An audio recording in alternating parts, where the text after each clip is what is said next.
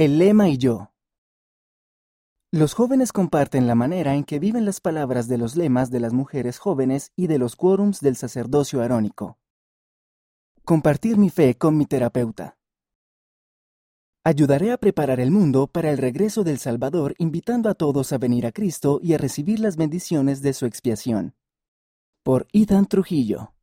Tengo ansiedad, así que voy a terapia cada semana. En las primeras sesiones, evité hablarle a mi terapeuta acerca de mis creencias. He sido víctima de acoso por ser diferente, y tenía miedo de ser vulnerable otra vez. Sin embargo, en enero pasado, mi papá viajó desde California a Nuevo México, Estados Unidos, para ordenarme el oficio de maestro. Mis padres están divorciados, así que mi terapeuta se preguntaba por qué mi papá recorría 1.600 kilómetros, o sea, mil millas, para vernos a mí y a mis hermanos por tan solo un par de días. Pensé, bueno, aquí va. Le expliqué que mi papá me ordenó al sacerdocio y lo especial que eso es. Eso fue solo el principio. Comenzamos a hablar de forma más abierta acerca de la Iglesia de Jesucristo de los Santos de los Últimos Días.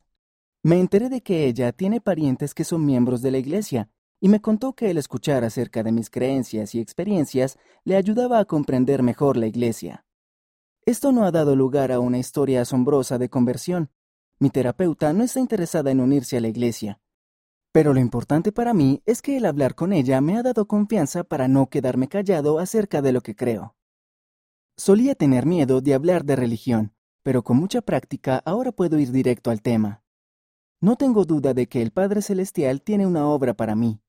Quizás mi obra sea diferente de lo que otras personas estén haciendo, pero ¿quién más puede compartir el Evangelio con las personas que conozco como mi terapeuta? Esa es mi obra. A todos se nos puso en la tierra para que aprendiéramos y nos desarrolláramos. Podemos ser las manos del Padre Celestial al amar a otras personas y plantar pequeñas semillas del Evangelio en sus corazones. Así que, cuando surge alguna oportunidad misional, la aprovecho, porque siento el Espíritu conmigo y disfruto cada minuto. El autor vive en Nuevo México, Estados Unidos.